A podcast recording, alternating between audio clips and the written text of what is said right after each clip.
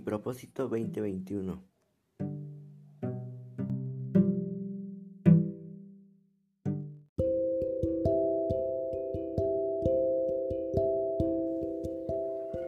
Sin duda, este fue un año de muchos problemas, pero esos problemas nos ayudaron a aprender cosas nuevas y nos enseñó a nunca rendirnos.